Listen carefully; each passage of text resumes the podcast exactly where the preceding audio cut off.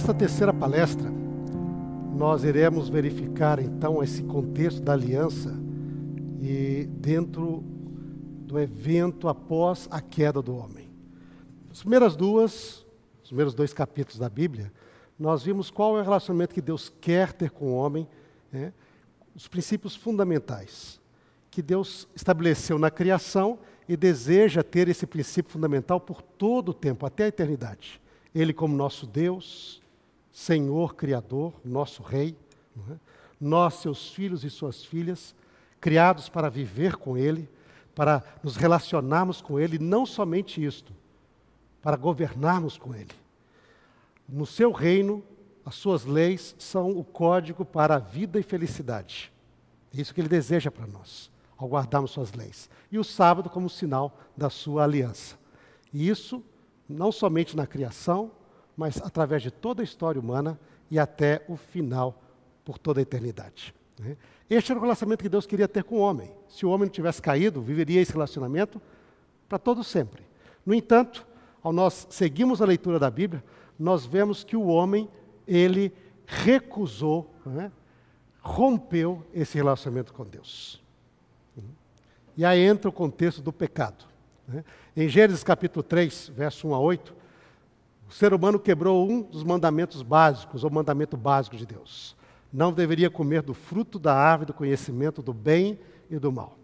E, no entanto, ele decidiu comer. E ao fazer isso, ele quebra um mandamento, uma instrução de Deus, e rompe o relacionamento com Deus. Agora já não existe mais relacionamento entre Deus e o homem. Não porque Deus não desejasse relacionamento, mas porque o homem, ele rompeu esse relacionamento. Ele, com a sua liberdade, disse: Não, eu não quero seguir mais esse relacionamento. E aí então a aliança é quebrada. É essa a referência que lá em Oséias 6, 7 nós vimos. Adão rompeu a sua aliança com Deus. E agora, o que fazer? Hein? Visto que o homem, de maneira deliberada, decidiu romper o seu relacionamento com Deus, o que fazer né, para restabelecer esse relacionamento? O que fazer para renovar esse relacionamento? E aí nós vemos os outros aspectos da aliança de Deus na Bíblia. Os aspectos após a queda. Primeiro aspecto importante das alianças de Deus na Bíblia. Deus, não é? Ele toma a iniciativa de, de reatar este relacionamento. Ele vai atrás do homem. Não foi o homem que pecou, e depois que pecou, Adão e Eva disseram: Puxa, pecamos, nossa, não deveríamos ter. Vamos buscar a Deus e saber com Ele o que nós devemos fazer. Vamos falar com Ele. Não. Quando Deus aparece, o que o homem faz? Foge. Ele não quer relacionamento. Mas o que, que Deus faz?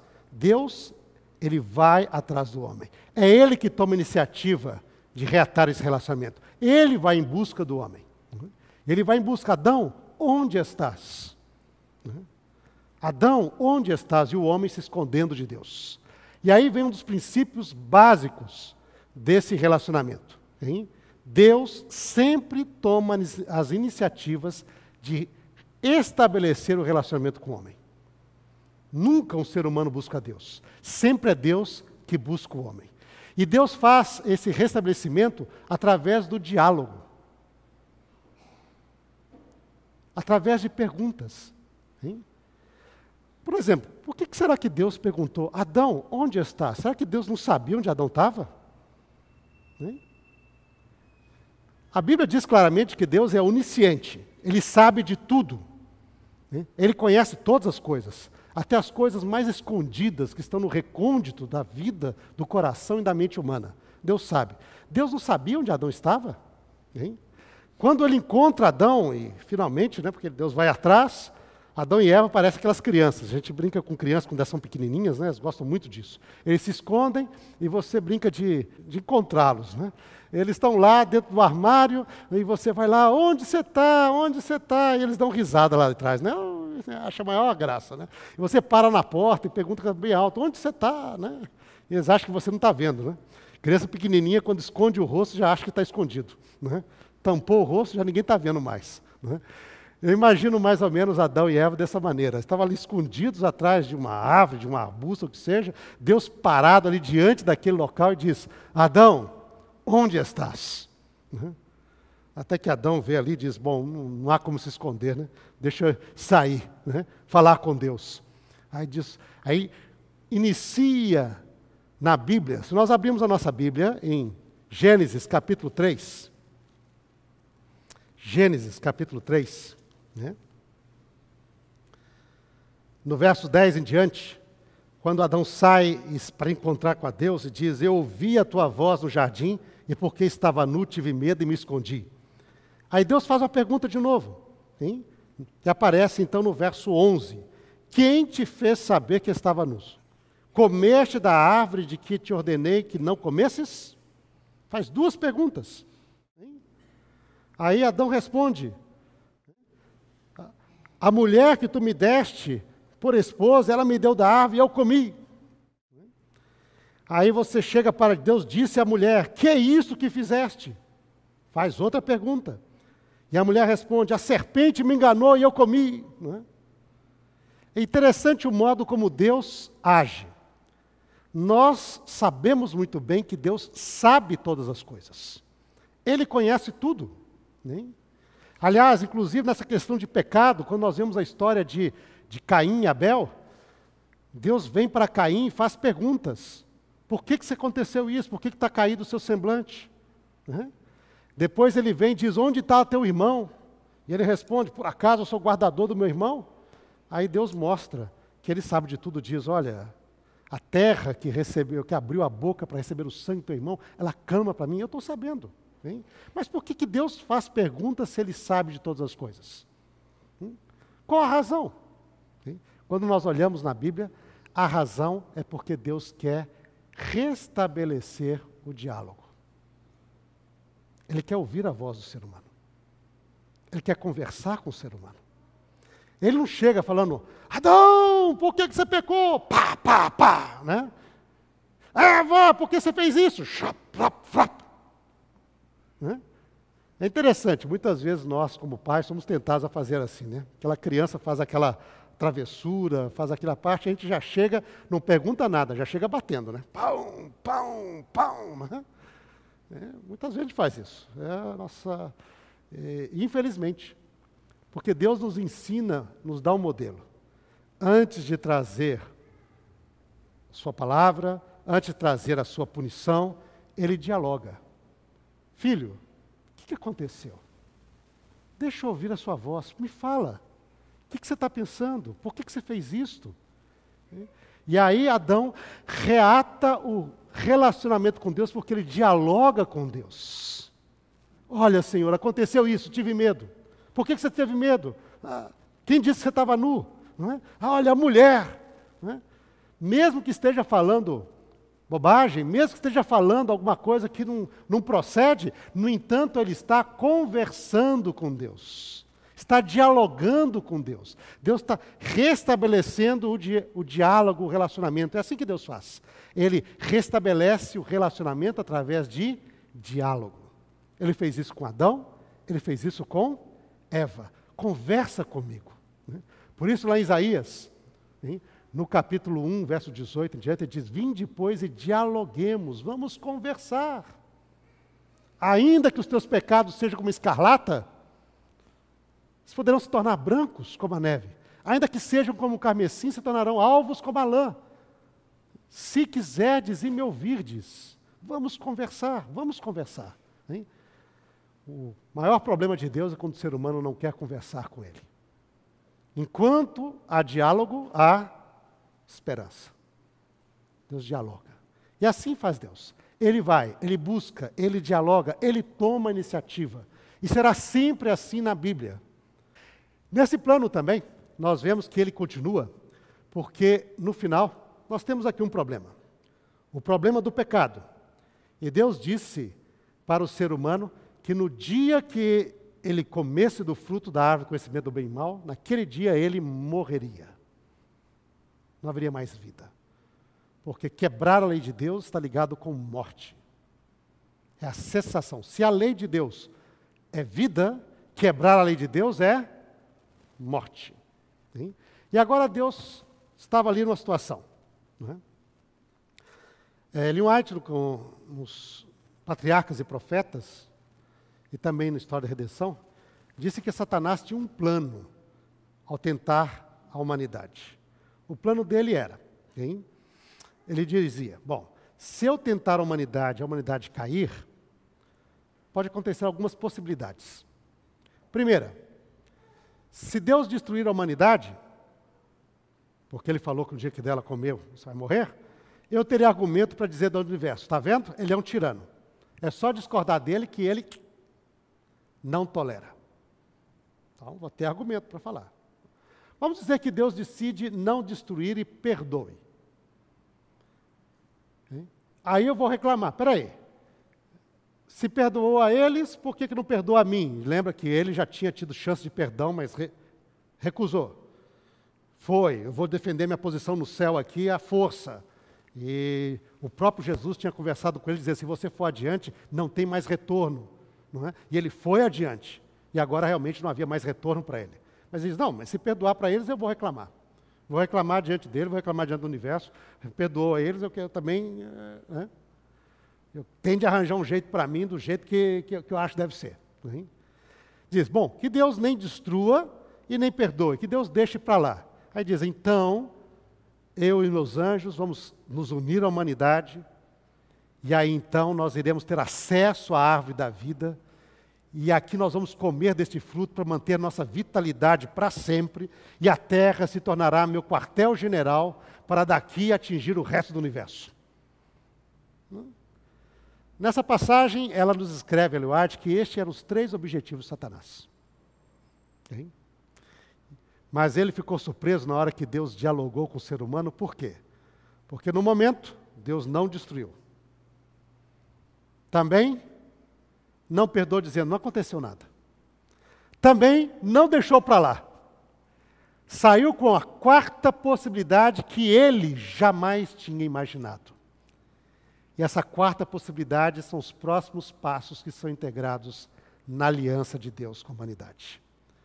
Primeiro, então, primeiro passo é o plano da redenção.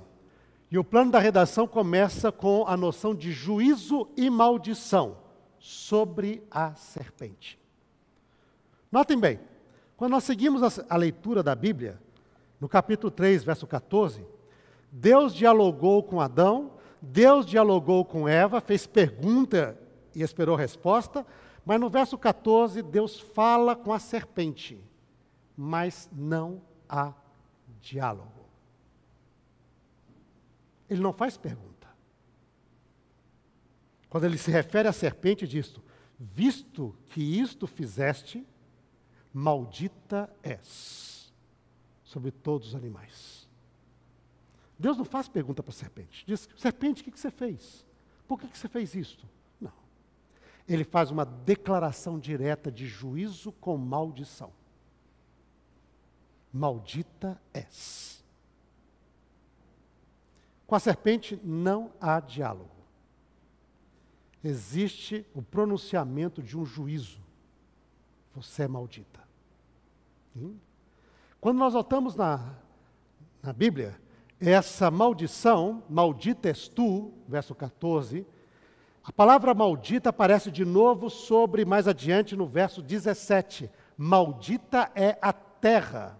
Isso aqui é algo bem interessante. Porque nós comumente temos a, o hábito de dizer a maldição de Deus sobre a mulher, a maldição de Deus sobre o homem, não é? Mas quando nós lemos o capítulo 13, nunca Deus disse: Maldito és tu, Adão. Maldita és tu, Eva. Não existe isso no capítulo 13. Ele falou: Maldita és tu, serpente. E a serpente aqui, nós sabemos, representa a Satanás. Esse anjo caído que se rebelou contra Deus e arrastou consigo um terço dos anjos. A serpente é símbolo de Satanás. Maldita és tu, serpente. Maldito és tu, Satanás. Com você não tenho conversa. Eu trarei juízo sobre você. Depois, mais adiante, quando ele fala com o homem, diz: Visto que você fez isso, Adão, que ouviu a mulher e comeu, maldita é a terra, não Adão. Maldita é a terra, por tua causa. Sim? Em Gênesis 3, em momento algum, Deus pronunciou maldição sobre o homem e sobre a mulher. A maldição foi pronunciada sobre a serpente, que representava Satanás, e sobre a terra. E quando nós olhamos isto, é interessante, porque esse contexto de juízo de maldição representa o juízo de Deus de destruição. Quando nós fomos lá em Mateus 24, 41, diz que o fogo do inferno está preparado para Satanás e seus anjos. Não está preparado para o homem. O fogo do inferno está preparado para Satanás e seus anjos. Lá em 2 Pedro, no capítulo 3, versos 7 e 10, diz que a terra que, agora existe está guardada para o juízo final, quando ela será destruída pelo fogo eterno. Então, o plano original de Deus era destruir somente isto com esse juízo de maldição. Satanás e seus anjos e a terra, agora contaminada pelo pecado. Mas Deus não queria destruir nenhum ser humano, nem sequer um. Se todo ser humano quisesse, todo ser humano seria salvo por Deus. Deus não tem plano, eu não tenho prazer na morte do ímpio, diz o Senhor, antes que ele se converta. Convertei-vos, convertei-vos, porque haverias de morrer. Que loucura é essa? Como se eu tivesse alegria que alguém morresse. Não tenho alegria em morte de ninguém. Tenho tristeza porque é meu filho, minha filha. Como que eu posso me alegrar com isto? Maldição é para Satanás, seus anjos e para a terra. Okay? Mais adiante, quando um ser humano se rebela sistematicamente contra Deus e não quer mais dialogar com Deus, foi o caso de Caim, aí é a primeira vez na Bíblia que aparece: Maldito és tu. Ou seja, a partir de agora você tem a sorte da serpente. Está em Gênesis 4. Mas Deus não queria nada disso. Maldição só para ele. Segunda parte desse plano de juízo. Hein? Disse ali que Deus planejou destruir a serpente. Ele promete que o descendente da mulher, a semente da mulher, ele diz, ele te esmagará a cabeça. Da própria mulher que você tentou, nascerá alguém que ele vai ser o veículo da sua destruição. Ele te esmagará a cabeça. Então, primeira parte, então, do plano da redenção é juízo e maldição destruição da serpente. Sim? Mais adiante, então, nós temos, segue, segunda parte do plano da redenção, promessa. Primeiro vem juízo e maldição para a serpente, destruição sobre ela. Segundo, promessa para a humanidade. Deus prometeu, aqui então, eu porei inimizade entre ti, a serpente, e a mulher entre a tua descendência e a descendência dela. Nada de harmonia entre vocês dois. Nada de você chegar e dizer: olha, nós estamos no mesmo time, vamos jogar juntos. Nada, não, não, não. Eu, Deus, porei inimizade entre vocês. Não vou deixar que vocês se unam. Tem? De tal maneira que Satanás, então, para poder agora arranjar seguidores, ele tem de enganar. Ele tem de se camuflar ele tem de aparecer de maneira escondida. Por quê? Você chegar e dizer: Oi, gente, eu sou Satanás, Lúcifer, caí do céu. Vocês querem me seguir? O que, que a pessoa faz? Eu não. Seguir Satanás, mas nem, mas nem, é? Poucos seres humanos aceitam essa ideia. São seres humanos um pouco perturbados. Hein? Mas de tal maneira que, mesmo nos lugares que servem diretamente Satanás, Satanás tem de enganar. Ele tem de se camuflar ele não, não pode aparecer assim. Por quê? Porque Deus disse: Eu porém inimizade. Hein? Na sequência, promessa de descendente. Pense bem, tente se colocar no lugar de Adão. O que, que Adão pensava quando Deus apareceu no jardim do Éden chamando por ele? Deus tinha falado: No dia que dela comer, certamente morrerás. Aí ele vai lá, Deus aparece e diz: Poxa, Deus vai me acabar comigo, né? Eu vou morrer hoje. Ele escondeu também por causa disso. Aí Deus chama: Sadão, o que você fez? Opa. Mulher, o que você fez? Opa. Aí aparece a serpente, maldita tu, Ixi, já começou. Até o animalzinho que Satanás utilizou agora vai sofrer. Imagina a gente. Né? Maldita és tu. Certo, vai. Bom, ela não vai morrer, vai rastejar, porque no final só foi usada, não foi, né? Aí depois diz: Eu, porém, inimizade entre ti e a mulher. Aí, Adão, opa, peraí, que história é essa? Né? Ellen White diz que Adão pecou porque ele não suportava a ideia de deixar Eva morrer sozinha. Quis acompanhá-la no seu pecado para os dois terem a mesma sorte. E agora diz: Eu vou amizade entre ti e a mulher. Mas Eva não vai morrer, não? Entre a tua descendência e o seu descendente. Upa, ela ainda nem vai morrer, mas vai ter descendência? Hein? Ele diz: oh, então sobrou para mim. Hoje o único que vai morrer aqui nessa história sou eu. né? E se ela vai ter descendente, então Deus vai arranjar um outro para ela ainda. É, é, como diria o pessoal de, de, com gíria, né? Rodei feio. Né? A situação aqui está feia. Né? No final vai sobrar tudo para mim. Mas claro, eu fiz consciente, ela foi enganada, eu fiz consciente. No final eu vou morrer hoje. Né? Mas, tá? Depois quando Deus aparece para Adão e diz, com o suor do teu rosto trabalharás todos os dias tua vida. Opa, até eu também vou ter vida aqui. Mas notem, Deus promete então inimizade e uma descendência. E agora então, nessa primeira vez, aparece a noção de morte, sim. Morte para a serpente. Mas morte, antes de Deus falar de morte para Adão, ele falou de morte para o descendente da mulher. Antes de falar de morte com o ser humano. Porque diz: Este descendente vai te destruir, vai te esmagar a cabeça. E o verbo hebraico é shuf. Está ali. Hein? Shuf. Ele te esmaga a cabeça.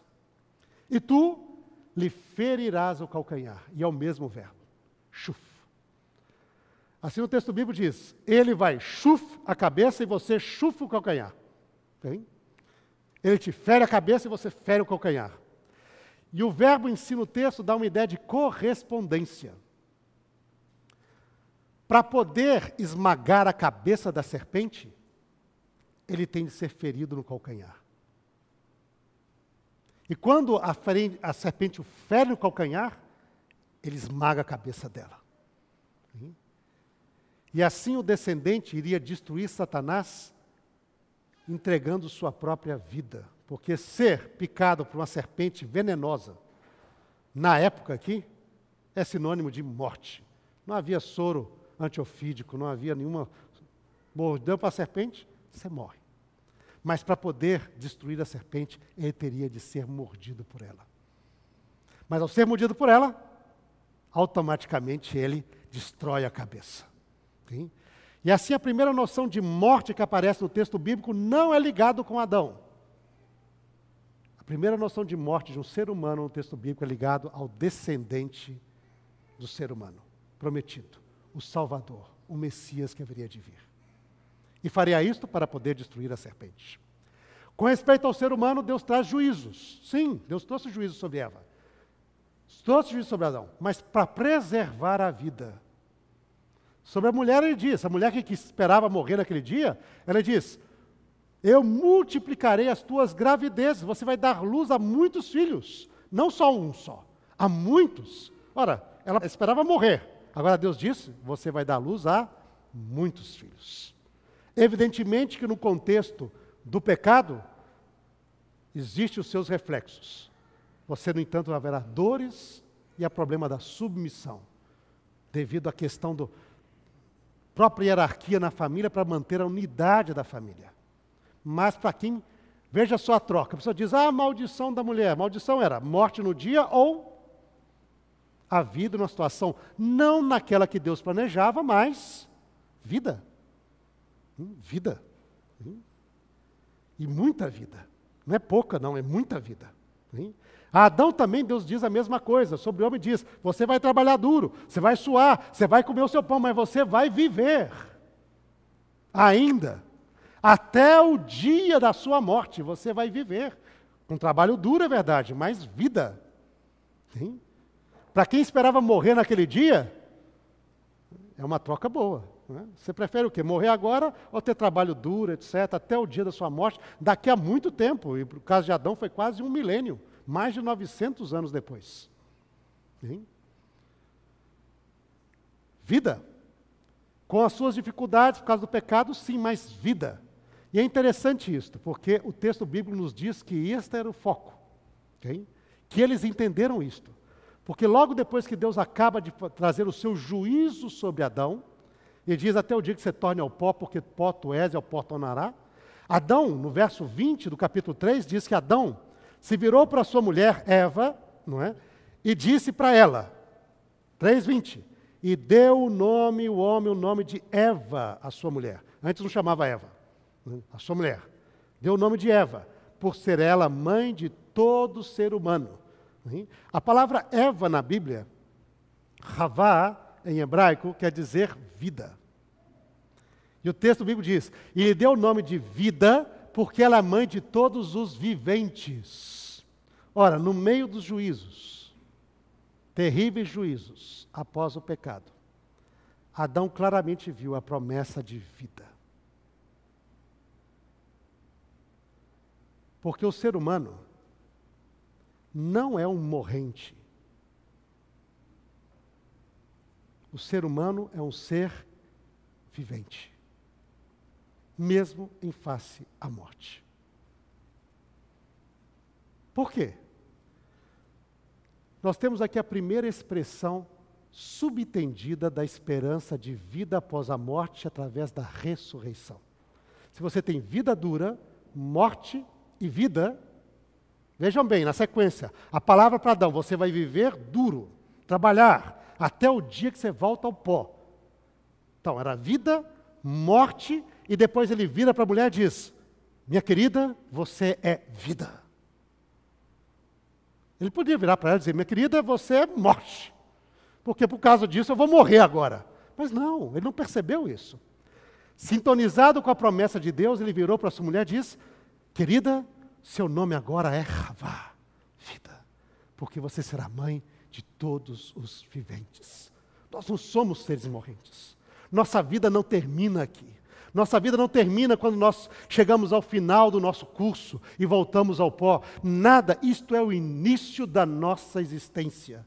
Depois disto, Deus trará de volta todos os seus queridos. Porque o ser humano é vivente. Deus falou isto.